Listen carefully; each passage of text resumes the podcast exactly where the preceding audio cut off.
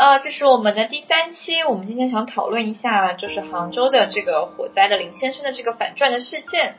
呃，其实因为这个事件到现在目前其实还在发酵，嗯，我们也不知道之后会不会新的反转，但是我想这个过程中，呃，其实有蛮多值得讨论、很有意思的话题。其实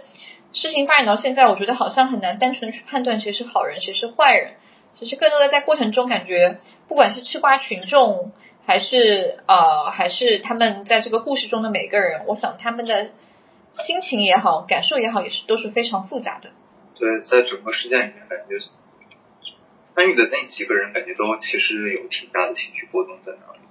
呃，我不知道浩然，你是你之前有接触过处理过这种丧亲的呃来访吗？或者说你在这方面呃有一些这方面的经验，或者是有这方面的一些呃处理过后的感受吗？也许可以谈谈。对，会会有，然后怎么讲？不过不过，因为这个事件会相对特殊一点，我我我不确定是呃怎么讲，就是因为呃，其实咨询中的丧亲它也会相对复杂，就有的时候它就是很单纯的，就是很很哀伤，然后就很思念，但是其实往往如果真是就是完全的纯粹的哀伤，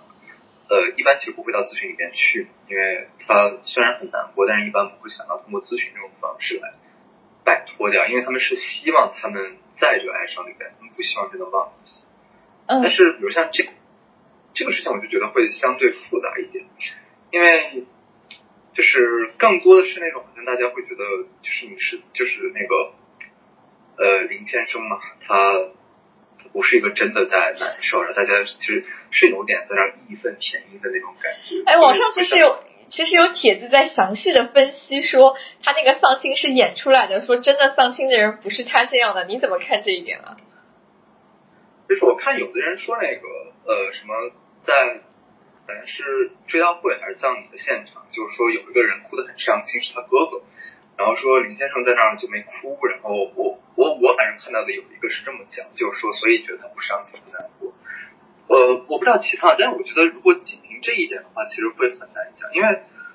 呃，有的时候当我们特别难过的时候，其实我们就不会真的就是好像眼泪哗哗，就像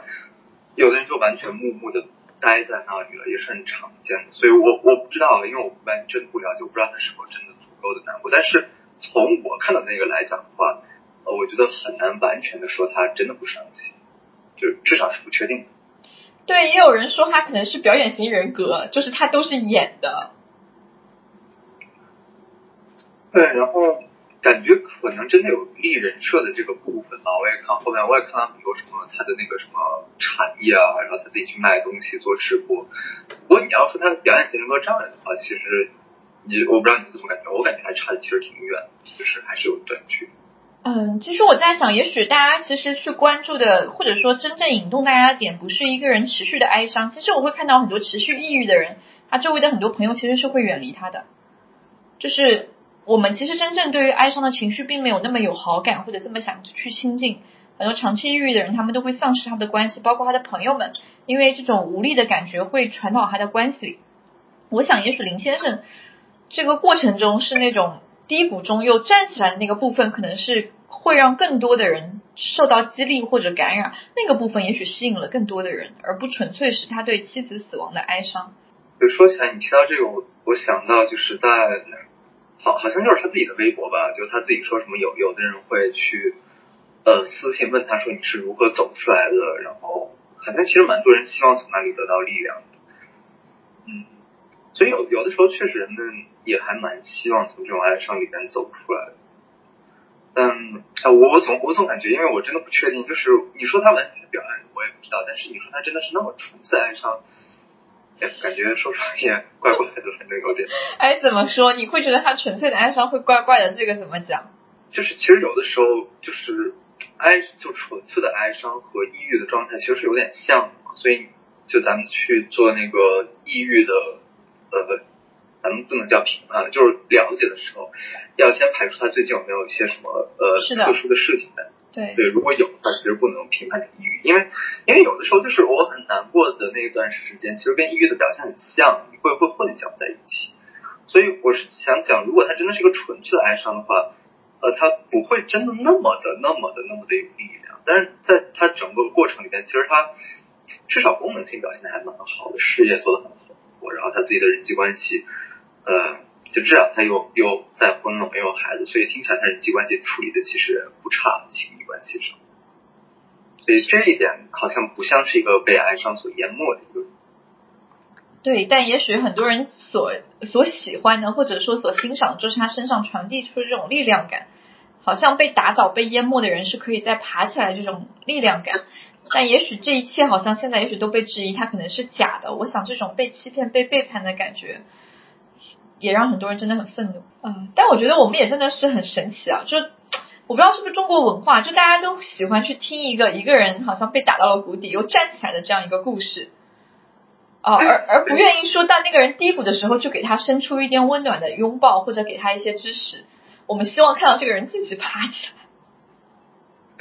好像好像每个故事的最后都绝对不可以是啊，这个人就一直这样难过下去了。就故事的结结果一定要是什么？有一天他又重新的怎么怎么样？哦，对，就就我们的文化好像不允许一个人就在那儿瘫着，或者他就是就就沉浸在那个情绪。而且我觉得我看我们影很多影视作品里，其实也会这样。其实我感觉国外的挺多片子，他就会描述生活就是这样的，他不会有什么大团圆，也不会有什么天降的什么金手指，他就是这样过去，他就会这样去如实的描述生活。但在我们的电影或者故事里面，好像不会这样。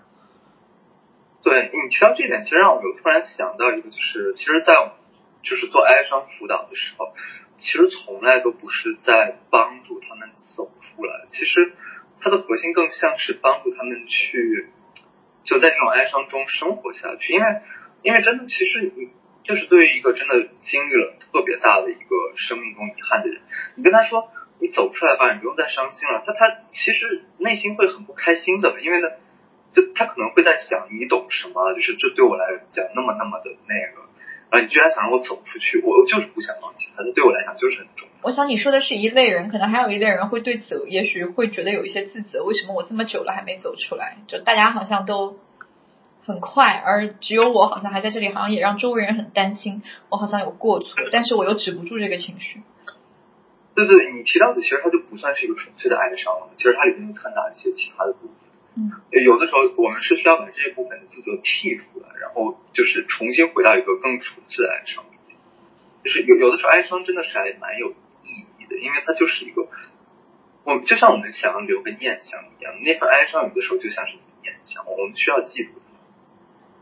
所以我觉得很多时候我们的文化其实对于一个哀伤的人，或者对于一个失去很多东西的人来讲，他其实要求蛮高的，他要求你坚强，要求你自己站起来，要求你也许不要跟别人去索取这么多的需要或者情感上的关怀，但你得站起来，你得给个结果。对对对，提到这一点，其实我突然想到有一个电影，应该是我记得是叫《当幸福来敲门》嘛，就是，然后然后那个结尾就是，呃，虽然虽然那个不算一个特别典型的一个哀伤的事件，就是我记得结尾就是那个男主在那人群里边去给自己鼓掌，然后但但是我觉得那一幕就是特别戳我的是，他虽然有做这么一个动作，好像在走出来，但是但他其实表情是就不是那种特别兴奋喜悦的，其实也是很难过在那里，就能。呃，也不能叫纯粹的难过吧，就是总总归不是完全的，好像哦，我看到太阳了，我我喜悦，我我生命又就是就是有，其实还是有难过在里边，就是伴随着难过去生活的那种感觉。我我觉得这样其实是对，其实我觉得我们有时候好像对情绪，很多人会有误解，觉得难过的背面是开心，其实并不是这样的。嗯嗯，而且我觉得真的就可以呀。就是其实没有必要真的要走出来，就伴着难过生存下去。其实我觉得才是最正常、最应该。是，我想也许我们说到的是哀伤的一面，也许还有哀伤的另一面，是有些人在失去亲人的那个时候，他并没有感觉到很强烈的痛苦感。就是我我知道我们文化中是有这样一群人的，也许他因为各种各样的原因，可能是因为自己的有一些情绪隔离或者什么样的原因，也许有一些其他的因素。但有些人在重要关系失去的时候，他没有感觉到很强烈的哀伤，他在那个时候好像也会觉得说，是不是这个关系对我来讲不够重要？是不是我表现的还我不够爱他？我到底是怎么了？哦，好像，而且周围的人好像也会因为这个尺度来来来评价他，说，比如说，哦，你妈死了，你怎么都不掉一滴眼泪啊？哦，他对你那么好，你为什么不哭啊？对，说实话，这部分其实坦率讲，我我了解并不深，因为因为一般来讲，就是呃有这样困扰的人，他们其实不太会跑到咨询室里边来去跟咱们讨论这部分。然后，所以所以说实话，接触的不是特别多。我不知道你那边有接触过类似。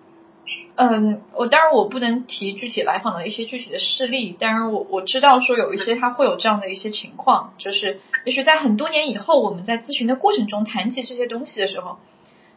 他也会提出这样的疑问。其实我也不明白，我那个时候为什么就是哭不出来，但我真的哭不出来。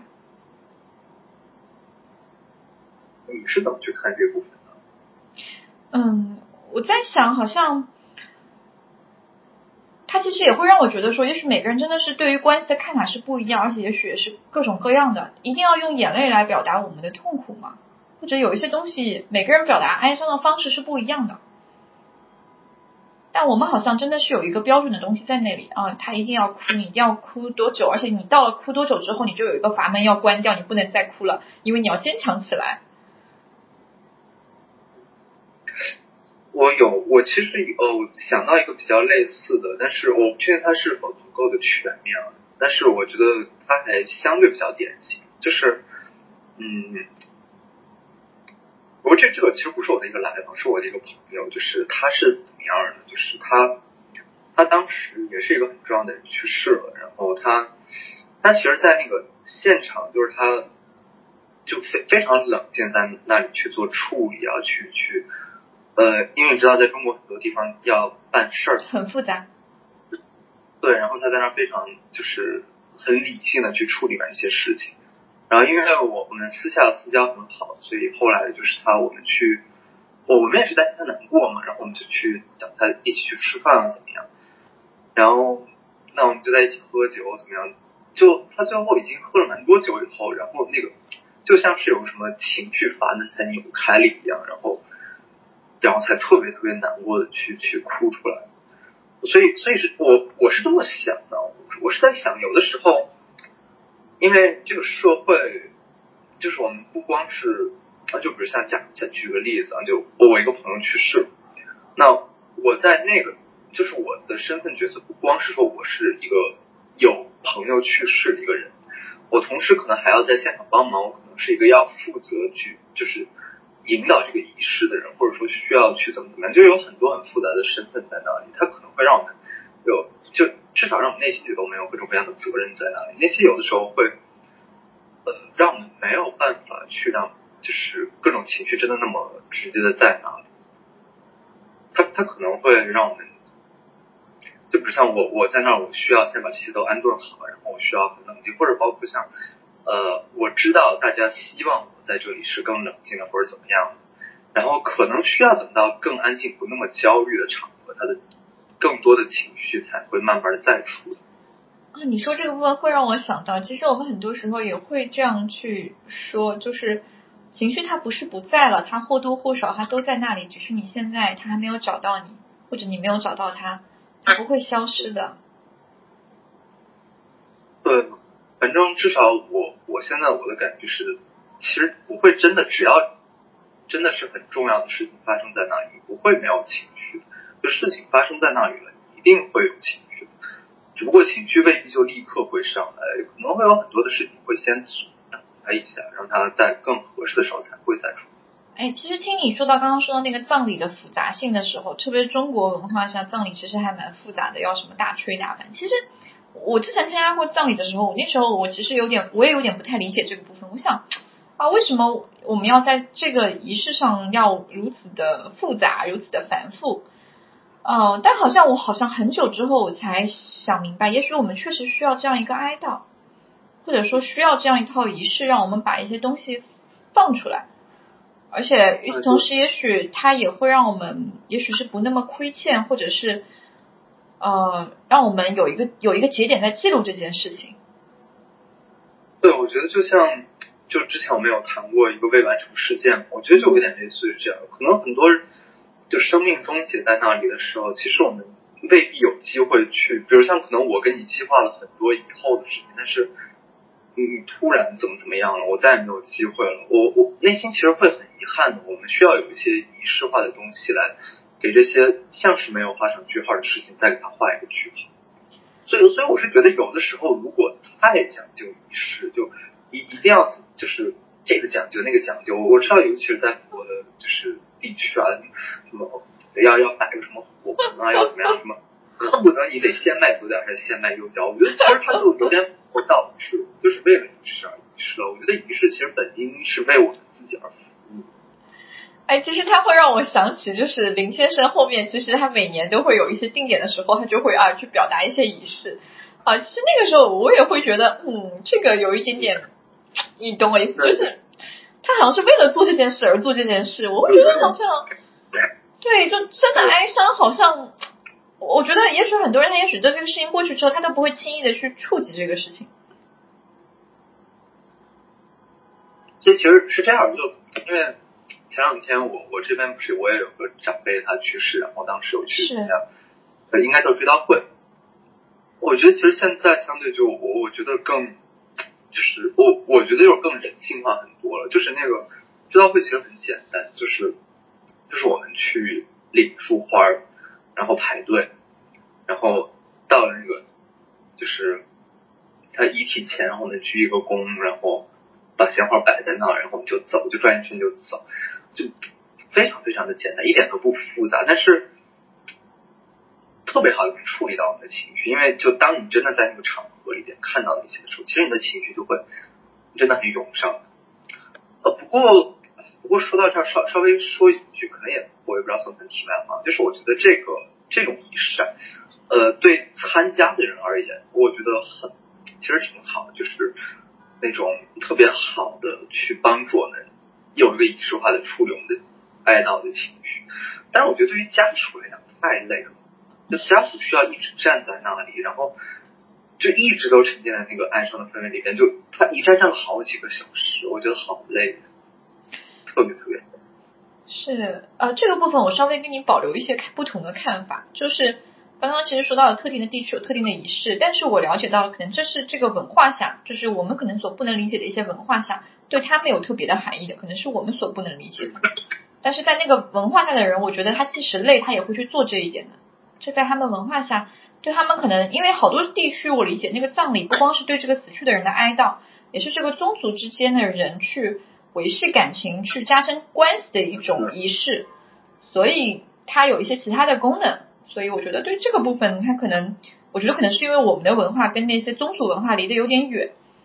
但我想对他们来讲会不同。对，仪式毕竟是为生人所服务的，并不完全为死者。对，所以其实呃，回到这个林先生的事件上，其实还有好多人在讲，就是他错看了 Tony 当年为什么选择了 Tony 老师作为他的老公，说你看 Tony 老师就是花心不忠诚啊，就是就是他的伴侣选择会觉得有问题，就嗯。当然，也有人提到说，也许是因为她做了全职妈妈，所以也许她在这个全，包括她其实当时被火烧的这个事件里面，也是因为她要带三个孩子，而她的老公在外面拼事业，所以这个事件把她和孩子们都烧死在了那个地方，而她的丈夫好像平安无事。也许她是一个如果也是有自己事业的妈妈，可能她不用去承担这样的一个抚养孩子很重要的任务。嗯，她也许。可以有自己的事业，这个事件也许包括她的生活各方面会非常不一样。其实我们也看到全职妈妈好像在这两年也是一个越来越被热议的话题。嗯，所以不知道你你对这个部分，你对全职妈妈，你之前有接触过这样的来访吗？或者说你你对这方面有一些你的你的了解吗？我说的很巧，我有个同学，他当时的毕设做的就是全职妈妈的一个呃心理状况的一个调查，呃。就是如果他的调查没什么问题的话，结果是显示相相对于就是就是常模，就是呃就是一一般的成人的心理状况的常模的话，其实全职妈妈她呃心理状况不容乐观，就是焦虑啊、抑郁的这个倾向的比率都会大幅度。然后他当时我还我还有印象，他当时说的那个他的自己的结论讨论里面，他是这么写的，就是大概就是讲。呃，相对于就是有工作的人而言，就是全职妈妈的这个价值感的获取渠道相对比较单一，比较少，所以就像是那份支撑不够不够强烈，不够浓郁，所以呃很容易受到扰动。然后就比如像如果如果说家里面的关系一旦不和谐，他就很难去排解到这些情况，就就很容易就搞得整个人状态都不太好。而作为比如像如果是有工作的，就是那些的丈夫，他们如果家里边不太好，他们就会投入到工作里边或者投入到其他的地方，就会有更好的渠道去排解这些。呃，所所以就私下我们吃饭聊天，他也在一直在那讲，一定不要当全职，一定不要当全职，他反反复复讲这个部分。所以也是纯个人、纯主观啊，我觉得不要全职。是，我觉得纯粹的，呃，虽然很多我们也相信、也尊重全职妈妈作为一个职业的存在的价值和意义，但是其实我在想，除了呃所要付出的一些劳动成本之外，如果用心理资本的这个概念，其实全职妈妈要付出了更大的心力去去在这个职业上待着。是的，是的。而且你说她对啊，全职妈妈就她本本身确实跟工作还蛮类似的，就是她她其实也相相当于有份工作嘛，她需要去带孩子、买菜、收拾家一堆一堆的事情，但还没工资，然后然后得到的回报那么的少，得到的回报就是啊家人开心了，哦天呐，就是我提到这个我都我都觉得其实有点讽刺了，就是你说我我们在工作我们还能去。那哪怕很艰难，但我们好歹能讨价还价。就这工作太难太累了，我要涨薪了。在家边呢，我我太累了，然后呢，难道还能让家人多多卖一两个笑脸吗？有的时候还蛮难的。对，而且我在想，它并不是一个有人岗匹配过程的，就是他会假设你是个妈妈，你是个女性，你生了孩子，你天然就会做做妈妈。对，就你就是还要啥自行车？你就干这个吗？有对。哦，但其实我们都知道，说其实带孩子不是一个容易的事情，包括去照顾整个家庭，要不然也就不会有教育学、儿童心理学这样的学科的存在，它真的很难。而且你说，就咱咱们会经常讲到一个词叫那个什么职业倦怠嘛？你说咱们做什么工作都会职业倦怠，那全职主妇当然也会职业倦怠了。那咱们职业倦怠了，咱们还能休个假或者怎么着？你作为全职妈妈，你职业倦怠了，又又没办法，就得熬在那里，是。是，我想全职妈妈本身，呃，我想不光是这个全职妈妈，其实也蛮卷的。就是我之前有看过一本书，就是呃呃，我是呃我是一个妈妈，我需要一个铂金包，就讲的是一个纽约上东区的全职妈妈所写的。就是他们书里面，其实我觉得，如果对想梦想自己嫁入豪门，成为全职太太的妹子们，都可以去看一看这本书啊。男生们也是，你也可以去看一看这本书。这里面其实很详细的讲了那些以所谓的上流社会，我想纽约的上流社会也许是最顶级的上流社会了。那里面的妈妈们是如何内卷的？就是一方面，他们也许他们要去维持孩子的教育；另一方面，他们还要去呃怎么讲呢？去保持美好的身材，要要以最好的形象出现。他们真的是把呃全职妈妈做成一个做成一个职业来看，比如说孩子需要达到排名多少。她跟他们老公去谈今年的整个 package，然后会给多少钱，然后怎么样？就是里面还蛮卷的，而且男性们好像随时可以有有换太太的自由，但好像女性并没有。然后那里面也讲了一些狗血的那个那那个写写书的作者，他跟一个他们幼儿跟他孩子的幼儿园同学的一个呃爸爸，好像有了一些勾搭关系之后，然后帮他的孩子拿到了一个另一个幼儿园的一个入学的。证明，所以可以看到说，这里面其实男性真的是更加的不忠诚。我觉得在这样的关系里，而且我在想，就是因为我我其实没有看过这个，但是我在听你讲的时候，我当时有个很直接的感觉，像是，嗯，就是就是听起来，其实那些女性她们好像她们的价值来源都都是外界的，就没有我，因为我是一个什么样的人，所以我觉得很价值，好像听起来都是我老公怎么样，我孩子怎么样。好像他们必须通过这些才能感觉更好一点。对，所以那个文章的标题就是“我是一个妈妈，我需要一只铂金包”，就是我需要一只爱马仕包。就是你知道，爱马仕其实很多真的是拎给别人看的，并不是拎给自己看的。嗯，哦天哪，感觉这样其实还蛮累的。对，而且真的跟那个三十而已的那个顾佳一样，就是那真的是很多上游上流交际圈就是拿这个 要看包，你如果包不行，也许他就不会认为你跟他们是一个阶层的人。太可怕了！幸好我拎不钱了。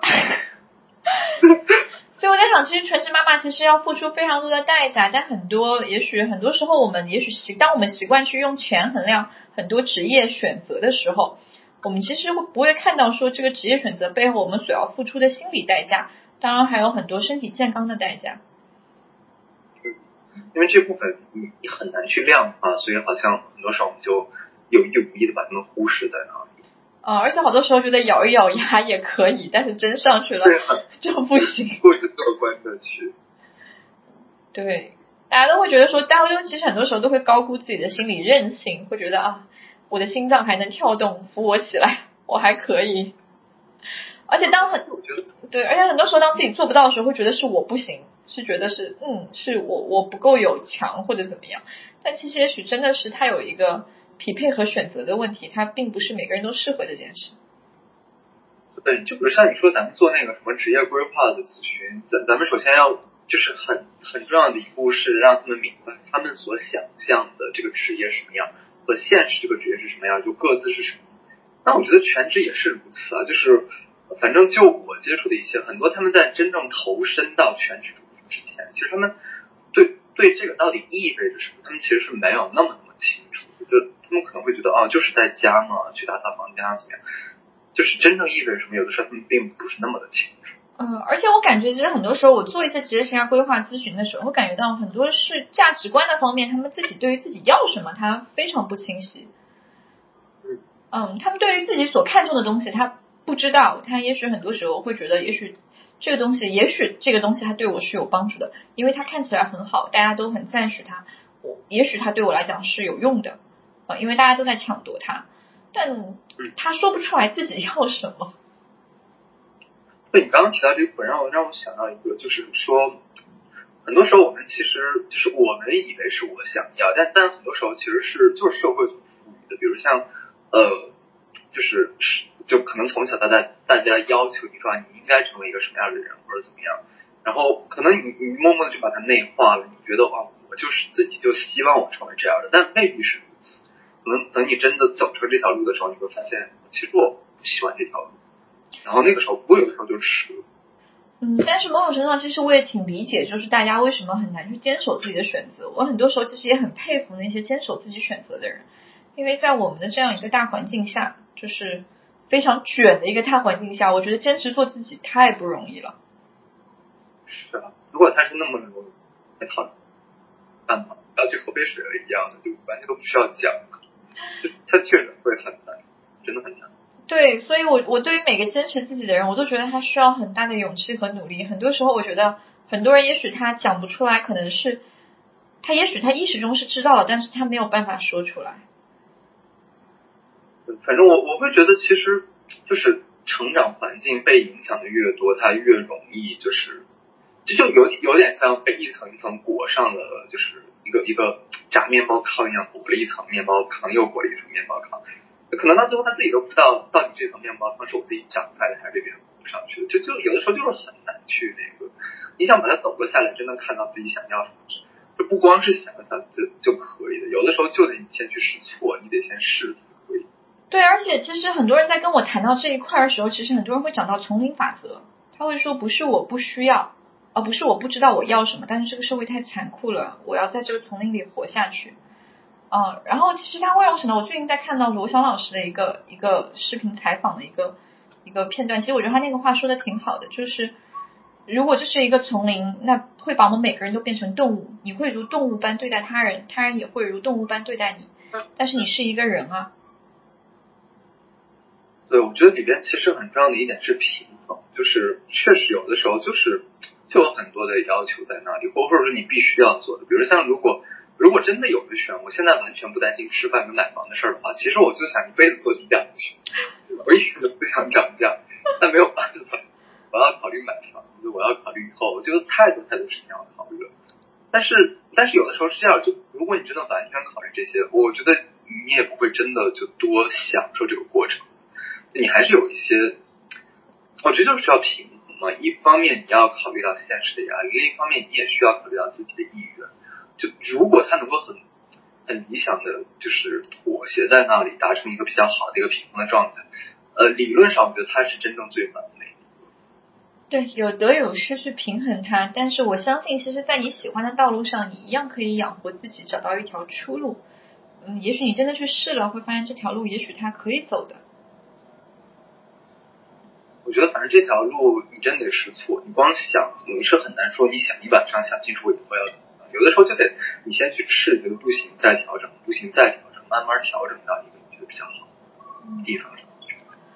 是啊，所以其实其实每个选择它其实都有蛮大蛮多的代价的，然后也有蛮也有蛮多的获得的，其实也看大家每个人的选择。其实也有人说朱晓珍，嗯，她生了三个孩子。其实这很大程度上剥夺了他职业选择的自由，当然这也跟我觉得他也是跟更大的话题家庭分工有关。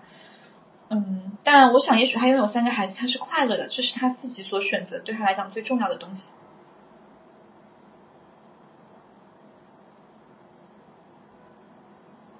这段你可以剪一下，因为我突然不知道该怎么去回应了。没有关系，我只是在想到这个部分，因为很多人其实网上蛮多人在为他鸣不平的。就她本来也可以做一个事业成功的女性，但好像她为了这个家牺牲了，怎么怎么怎么，好像觉得她是被逼的，怎么怎么样。但我相信，其实她有足够选择的自由，但她依然选择了孩子，这是对她来讲她自己快乐的一个选择。哦，你提到这儿，我突然，哎呦，怎么讲呢？我觉得是这样的，我觉得真的还蛮残酷的一点是，我觉得这部分。我们有的时候就是我们必须要去接受的，比如像我试这个工作，我觉得这个工作不适合我辞职，哪怕我结婚了，我觉得这个人不适合我离婚。可你可你生了孩子，然后你发现也许不如你所愿，你能怎么样？你能把孩子塞回去吗？所以我觉得有的时候亲子关系，包括就是就亲子教育当中，很多很难的，或者说甚至有点残酷的点在于，这是一条无法回头的路，就是。这这是一个，其实我觉得比任何的选择都要更需要慎重，甚至有点，呃，这这这么讲有点鼓吹不要 但是我觉得它真的真的很重要。就是我觉得如果你就完全没有想好说生个孩子意味着什么，你要怎么去养育他，就是会对你们对那个未来的生命都都会怎么样的话，我觉得真的你就不要去那个。真是在咨询里面见了太多的。哇，那孩子真的太痛苦了。其实父母也很痛苦啊，就是就，跟我想的怎么不一样啊？然后互相埋怨，互相其实内心在很不舒服的在那我是干嘛的？我觉得要想啊，这个这个点真的要想。呃，我觉得其实一定程度上也跟嗯，怎么讲呢？也也也跟我们的我我们这个对于父母这个这个生孩子这个事情，我觉得很多人其实好多父母，感觉自己还是个孩子。没有从原来的家庭里脱离出来，特别是在独生子女这一代，这个现象尤其明显。所以我觉得这其实也是女性，就是就是比男性真的要很劣势一点，就是因为女性她是要怀孕要生孩子，哪怕不说生出来孩子之后的事情，就说生孩子本身这件事情，其实女性要付出的要那种代价要要就就就比男性要大很多。呃，这个部分其实我自己可能更希望从资源取向去看它啊，就是我一直觉得其实，呃，当然它它确实会耗费更多的精力去生育，它对职业有很多影响，但我觉得这也许是给到女性的独一无二的一种体验，呃，男性所无法获得的，就是可能你选择每个角色，或者说，比如说把人生打作当做一个游戏副本好了，这是你选择这个职这个职业这个职业才有的一个副本，你打也许男生这个职业是没有这个副本的。在这个副本的过程中，其实会有很多很奇妙的体验，我觉得是是感受不到的。所以我觉得，如果以这个角度，我会觉得，嗯，这是一个可选择的多余的，我可以多打的一个副本。对，确实肯肯定是有好有坏，而且也也真的有很多，就也能咱们能看到的很棒的一些部分在里边。嗯，反正总而言之，我觉得就就是如果它真的是肯定不是一件全好或者全坏的，就它只是一件很复杂的，需要慎重。但是。如果真的在这个过程里面，其实一切都就是能够比较好的把事情处理在那里，它其实是会是一个很棒的一个体验。是的，所以我相信，呃，在这种选择当中，也许我们没必要去为了每个人可惜。我相信每个人在那个时候，他选的他自己都，也许他有意无意的，他可能意识上不知道，但他在感受上，也许他会指引他去做很多选择，他都在找自己最平衡的那个点。对我们其实每个人他自己的适应能力、心理能力是很强的。我我们没那么脆弱，就是我们是能够很好的去适应当下的生活。对，包括包括林先生，我想也许在经历这一切事件之后，也许他对生活也许也会有一些新的变化和新的感悟。也许我们每个人指责他，对于他来讲，我在想，也许他不一定真的在乎大家的愤怒。对这点，说实话，我真的不好去做评价，因为说实话，我也没有特别关注这件事情，我我也只是很普通的吃瓜群众，里边的细节我也一概不知。所以你说他是真的在表演，还是他其实就是他就是习习惯如此去表达自己的哀伤？呃，我真的不知道。不过说到这一点，其实有最后我想讲的是，就是因为这两天我不是一直在看这个嘛，我看有有的评论就是最近有好多就是说，呃，我想他原话怎么说的，就是说那个，呃，就说你们说他在消费什么？就是围观群众的同情，就是一开始他这个产品过程，确实说那那他现在就这样，就是什么挣钱或者怎么样，那不是就意思就是你们活该，谁让你们同情他？对，我觉得这个其实我我不知道，就林先生他自己是什么情况，但是我觉得这个言论就没有黑与白了，就是很蠢。就是我我觉得，就圣母跟这种同情是很不一样的，就是我们遇到这种事情我们会难过，就我是指一开始啊，就那个纵火案那件事情。我们不难过太正常了，因为我们是人嘛，就是我们生出来就带着情感色彩，所以那那如果我们有情绪，我们去做了，然后去为了自己的这份情绪做一些行动，其实我觉得就是不光是在帮助外界，也是在帮助我们自己去处理好自己的情绪。我觉得它太而且其实是很伟大的一种情，然后他居然能沦为一种攻击点，我觉得其实是很蠢。对，而且我想，很多时候我们所唤起的情绪，不光是对于这个事件，当我们所共情的时候，也许我们想起的是更多的属于我们自己的一些情绪。我们也在用这个机会去表达我们自己的一些东西。他跟单纯的为了这个人去啊，好像感情都为了狗。我想，也许他并不全然是这样的。对，而且我觉得怎么讲，就是我觉得共情本身，呃，就我我觉得是这样的。比如像如果我我看了以后，假如说两年前、三年前我看了以后很难受。我去买了件衣服，那那是我自己的事情，就是我我因为自己的内心难过，我去做一些我力所能及的。但我觉得这个就很很好，很正常。然后，但是如果我我自己不行，我还要去告我的同学，你也一定要买一件，然后我再让我们家人都来买一件。我觉得这个就越界之后。哎，其实你你你说的这个会让我想起，它其实有点像 CVT 里面的那个非黑即白，就是它有点两极化，就是这个思维它没有办法去整合这个人身上有既好又坏的部分。嗯，我在最后我想讲的是，我突然想到，就是说，就是好呃，我当然不是全部，但确实我看到有一些人，他们会有一种说，我我一定要在这件事情里面，我一定要这样对，然后不光我理就是理性上站队，我还要感性上站队，就是我就是要完全的讨厌他，我就是要完全怎么样，就是他就是我我假设他他在作秀，李先生在作秀，那我就一定要非常非常的讨厌他，就一定一定要就是。全然的百分百的讨厌，不能掺点一点其他的情绪。我觉得这个就倒也大可不必。我觉得这个本身其实也挺非黑即白的。我们的感情也很复杂，就是他就算哪怕他真的在作秀，哪怕他真的怎么样，但他也是个受害者在里边。就是至少在一开始，但我们倒也不必真的完全把我们曾经的那份难过完全扼杀在，就是有很多复杂的情绪也很正常。是，所以也不用讨厌那个时候的自己，觉得自己很蠢，怎么被骗了？因为那个时候那种感情是再正常不过的东西。好的，我们今天这期就到这里啊，也谢谢大家的支持。然后呃，我跟浩然之后也会继续在这里陪伴大家。好的。